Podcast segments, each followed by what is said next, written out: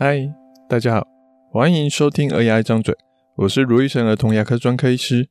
这里是一个分享有关小孩看牙一切事情的地方，尤其是爸爸妈妈最常问的问题，或是我最常提醒爸爸妈妈的话，也可能是一些小编跟我们互动的故事。如果你还想了解更多，请直接 Google 卢玉成，你会找到更多我写的故事与内容。前几天呢，我一些北部的医师朋友。分享了一个动态，他说有医护人员在急诊帮病人插管时，因为病人呕吐物喷射喷溅到他们身上，结果最后的结果是这五个医护人员确诊感染肺炎，造成他们罕见的关闭了医医院的急诊室。我对于这些医护人员非常的感同身受，因为儿童牙科就是最常遇到小孩呕吐的科别之一。刚好我在看到新闻的当天，我就遇到了一个五岁的小男孩小燕。他呢，他只是来做个简单的涂氟跟检查，但他前前后后就吐了，不是一次，不是两次，而是三次。我只是把嘴巴的镜子放到他门牙的位置，他就开始吐了第一次。在帮他整理了一下之后，我再把镜子放到他大概第三颗牙齿犬齿的舌头那一侧，他又吐了第二次。再重新让他再冷静一下，然后继续检查他牙齿的这个时候，他又吐了第三次，而且这一次他甚至是往前喷射出来。还好，现在我们看诊都有佩戴面罩，所以那个喷射物有被我的面罩挡下。否则，就算没有感染什么疾病，也不是一个太舒服的感觉。这类嘴巴比较敏感的，台语叫做“千把”好的小朋友，对于儿童牙医来说，其实还算蛮常见的。来找我看牙的小朋友里面，我个人的感觉，大概有五趴左右的人会有这样的问题。稍微一些工具碰到他嘴巴里面任何一个地方，不用很靠近喉咙。有时候甚至你不用碰到，只要小朋友他觉得怪怪的，他感觉有工具伸到他的嘴巴，他可能就会开始干呕，然后干呕个两三次之后，就会真的有东西跑出来。看牙的时候吐、弄脏身体、衣服，这些已经是最轻微的问题了。其他更要注意的是，可能会影响到看牙的状况。譬如说，各位家长可以想象一下。刚涂好氟之后，小朋友就突然吐了出来，牙齿涂上氟的保护漆之后，诶，被呕吐物淹没，这样这个涂氟是有效还是没效？我要重涂一次吗？看牙时，如果是补牙，牙齿在补到一半的时候，呕吐物淹过去，补牙就要从第一步骤从头来过。抽神经根管治疗时，牙齿的干净很重要，这时候一个呕吐。不要说口水的细菌会跑过来，可能呕吐物就直接跑到牙齿中间去了。那你这个牙齿治疗可能就会有一些细菌的感染。最重要的是，当小朋友是躺着的状况的时候，一个吐可能把嘴巴一些小东西、小零件不小心冲开来弄松了，诶，让他不小心吞下去，或是说他的呕吐物在呕吐出来之后又呛回去，变成吸入性的肺炎，可能。都会去影响到，造成一些蛮大的问题。也常常有家长反映说，因为小朋友一刷牙就吐，所以他们都不太敢帮小朋友刷牙。这也恶性循环的造成小朋友就更容易蛀牙，更需要看牙齿，他对看牙齿就更紧张。所以这些呕吐的容易呕吐的小朋友，他其实对于看牙齿来说是一个需需要特别照顾的一些族群。我先说说，就我目前观察到情形来说，其实这类小朋友会吐的原因，不见得是嘴巴敏感，他们的嘴巴可能比其他人来的敏感，医学上叫做呕吐反射比较强，但真正会让他们吐的原因，其实是紧张。是不是真的嘴巴敏感？爸爸妈妈可以观察一件事情，那就是。看他吃饭的时候，小朋友他会汤匙一放到嘴巴就想吐吗？小朋友在吃一些比较咀嚼、比较需要硬的食物，譬如说苹果、芭乐，放到嘴巴还有点大块，还有点硬硬的，他会去碰牙龈，他会去碰嘴唇，他会去碰上颚，他会去碰靠近喉咙的地方。但小朋友在这些时候，他们都不会吐。目前我看过的呕吐反射小朋友，我问他们的爸爸妈妈，他们吃东西的状况，没有一个爸爸妈妈跟我说他们的小孩吃东西会吐。目前唯一一个例外是我的朋一个朋友，他真的肠胃有一些状况，他一边吃饭会一边干呕。我每次跟他吃饭都很担心他，好，因为他好像随时吃一次都会立刻就在吐出来。好家在，虽然他每次都会干呕，但他还没有真正的吐出来过。如果小朋友真的属于这种，诶，连吃饭都会吐的状况，我们的建议方式在后面再跟大家说。回到那些只有看牙、刷牙的时候才会吐的小朋友，我认为这些牙齿的关键还是在小孩的紧张度，因为有些小孩根本不是因为口腔敏感才吐的。有时候我们还没有碰到他，我们镜子稍微伸过去，但完全悬空，没有碰到小孩嘴巴任何地方，小孩就开始吐了。他们会吐是因为他们紧张，而不是因为牙医碰到他的哪个地方。所以家长可以帮忙做。有三件事可能降低让小朋友之后看牙齿会吐的可能。第一个，最实际的就是增加他空腹的时间。像这次的主角小燕，因为他以前看牙就几乎是每次看牙都会吐，所以妈妈特地挑一个吃饱两个小时之后的时间，离吃饭比较久一点才来看牙齿。可是小燕还是有吐出来类似酸辣汤那样子糊糊的东西。还看得出来一些食物残渣，我会建议这类小朋友，他最好是可以可以空腹三个小时，不要吃东西。假设他晚上八点约预约好了要看牙齿，那就是下午五点前吃完。好，注意是吃完，而不是五点才开始吃饭。白开水可以喝一点点，但除了水之外的东西，真的就是不要吃。好，万一真的吐了。单纯的胃液、一些液体、一些水呛到，可能还好一点点。可是如果是有食物残渣的呕吐物呛到了，还可能会卡在气管，那反而对小孩来说还更危险。所以为了小孩的安全，辛苦一下，但可以更安全的看牙齿。我印象很深刻的是，曾经有一个两岁的小孩蛀牙了，妈妈带他来找我们治疗牙齿。那我们有提醒他说：“诶，这小孩治疗牙齿要空腹哦。”妈妈也都说好。可是每次小孩治疗，他都还是吐，而且我看呕吐物都明显有一条一条的面条。那我一开始以为小孩只是消化的比较慢，我就说：“那不然把空腹时间再延长一点，延长到四个小时。”妈妈说：“好啊。”结果呢，下次治疗还是吐，而且我就是看到很完整的一条，大概有。五公分长的面条，好几条，就边吐边从他的嘴巴流出来。我就觉得这情况很奇怪，哦，所以跟妈妈确认，小孩最后一次吃饭是什么时候？妈妈说，嗯，其实他也不知道，诶，哦，他说他都是保姆带的，哦，他有跟保姆交代说不要喂他吃东西，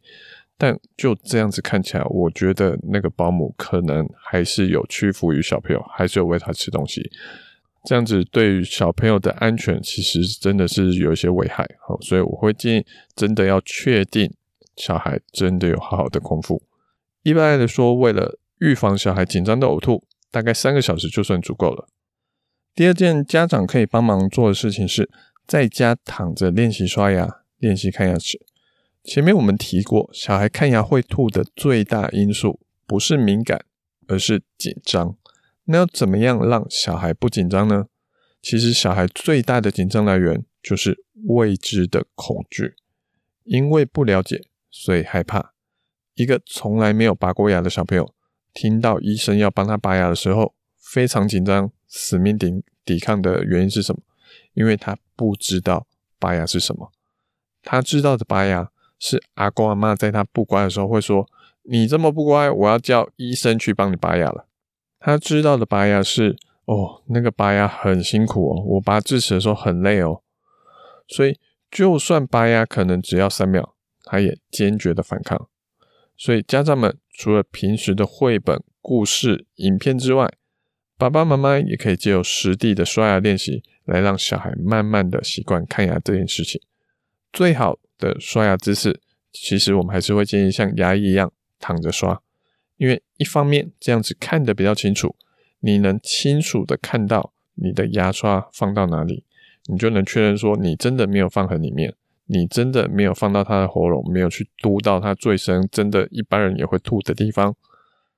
你就真的只是放在他的牙齿该放的位置。那另一方面，我们也会希望说小孩能实际体验看牙的状况，因为小朋友都是不管怎么样，他都是躺着看牙的，所以躺着练习会比坐着练习会来得更好。如果小孩一开始连牙刷放到嘴巴都特别容易想吐，家长其实可以拿汤匙来当练习的工具，因为这是一个他比较习惯会放到嘴巴的东西，也比叉子、筷子还来得更安全。哦，甚至是如果小朋友连汤匙都有点抗拒，你也可以手洗干净之后，直接用手指头来当做练习的工具。我们的原则就是八个字：循序渐进，得寸进尺。一开始我会把我的工具，好，看是要用手或是汤匙，先让小孩看一下，在他眼前用我的手去摸一摸汤匙。好，再请小朋友用他的手也跟着摸一摸，让他知道，而且确定这东西不会痛之后，才把汤匙放到他的嘴巴里面。我们一开始可以先把汤匙放到门牙靠近嘴唇的位置，在那边轻轻碰他的牙齿，轻轻碰他的嘴唇，看他的反应。等他习惯了，我们再慢慢的越放越里面，门牙、犬齿、臼齿，好，从靠嘴唇那一侧放到。靠牙齿、靠舌头那一侧，一步步的让他习惯之后，让他了解嘴巴有东西的感觉是什么。好，可能他一开始还是会做，会很快的闪开。我们要做的其实就是接下来第三件事，也就是坚定的态度。有一个听起来会让人不太舒服，可是很实际有效的一个想法，就是不要怕他会吐。当爸爸妈妈碰到小孩觉得他可能想要吐的地方的时候，他可能会挣扎，他可能会用手、用舌头赶快把你的手抓开，他可能会头会闪开，去让他自己不要想吐。可是如果你真的移开了，对小孩来说，他之后为了避免他会吐，假设我们要放到一百分的位置，他才真正会吐出来。可是小朋友他不会想要等到你放到一百的时候他才移开。他会在你放到七十分甚至六十分的时候，你就会叫你去移开你的汤匙。这样子，只要他一发现任何的不对劲，他就立刻闪开，你们的进度其实就会有卡关卡很久。而且家长的情绪是一面镜子，妈妈小心翼翼的话，小朋友就容易紧张兮兮的。他就算不知道要做什么，他看到妈妈那么紧张，他就会觉得，诶，等一下要做的事情是不是很奇怪？是不是很可怕？当妈妈轻松自然的时候，小朋友就容易落落大方。一开始的过程会是辛苦的，好，要让他习惯完成刷牙，可能就会需要十分钟以上。不过随着习惯，小孩会渐入佳境，越来越习惯嘴巴有东西的感觉。当然，我们还是要注意一下小孩的安全以及清洁状况，可以选在浴室来进行我们所谓的刷牙练习，好，看牙练习。万一真的不小心吐出来了，可能还比较好清洁。小朋友可能一开始真的会吐出来几次，这是我们不乐见的情形。可是当小孩吐了两三次之后，胃部都清空了，小孩也比较习惯了我们动作之后，反而后面可能就比较不容易吐出来了。就像我们今天说的那个小燕，虽然他波涛汹涌的连吐了三次。但在我们重新说明一下状况之后，一开始他吐了前几次，我们说了，我们的镜子其实都还只是放在在门牙区、犬齿区，其实都在蛮外侧的地方。可是后来我们真正要帮他涂氟的时候，我们用纱布去擦他的牙齿，去擦他比较深处最后一颗的牙齿，诶，小燕没有吐。当我们用小刷子去帮他真正去涂氟的时候，也是一样，里面、外面、靠舌头那一面都有去擦，也都伸到最后一颗牙齿。小燕还是没有吐。这些动作其实都比一开始镜子放的位置还更深、更靠近喉咙。可是当小燕了解到，第一个，这些工具放到嘴巴是简单的，是轻松的；第二个，不管小燕紧不紧张，不管她会不会吐，卢医师都会去把该做的事情做完。那小燕就算千百个不愿意，她还是有比较高的意愿去配合，去完成这个牙齿检查。赶快离开，对小燕来说才是最好的一个方法。还是回到那句话，爸爸妈妈可以去思考一下：你是要小孩去忍着呕吐去看牙齿、去刷牙、去涂氟比较好呢，还是让小孩都不刷牙、都不会吐，可是忍着呕吐去治疗牙齿，甚至去拔牙比较好呢？如果小孩就是这么敏感，那爸爸妈妈会希望小孩要怎么做呢？那前面我们提到，如果万一中的万一，小孩真的就像我的那个朋友，连吃饭都会吐，或是有些小朋友，诶，他可能真的觉得太辛苦了，我宁愿他就是忍着呕吐去治疗。那其实还有另外一条路，爸爸妈妈可以考虑的，那就是在麻醉下去做治疗，譬如说全身麻醉，譬如说镇静麻醉，一次让小朋友睡着了，他就比较不会有那么多的呕吐反射。然后迅速的完成所有牙齿治疗，可是毕竟这些牙齿麻醉是一个需要比较大的一个医疗行为，你总不会希望小朋友每半年一次涂氟都要走到麻醉吧？好，那今天的节目比较长，我们一样整理几个重点。好，第一个会让小朋友想吐的不是口腔敏感，而是紧张。第二个，容易吐的小朋友看牙前三个小时前。可以喝一点点水，但其他东什么东西最好都不要吃，比较不容易会吐，小孩会比较安全。第三个，家长可以在家里躺着练习刷牙，练习嘴巴里面有东西，循序渐进，得寸进尺。第四个，坚定的态度哦，不怕小孩呕吐，好好的善后，但该做的事情还是要把它做完。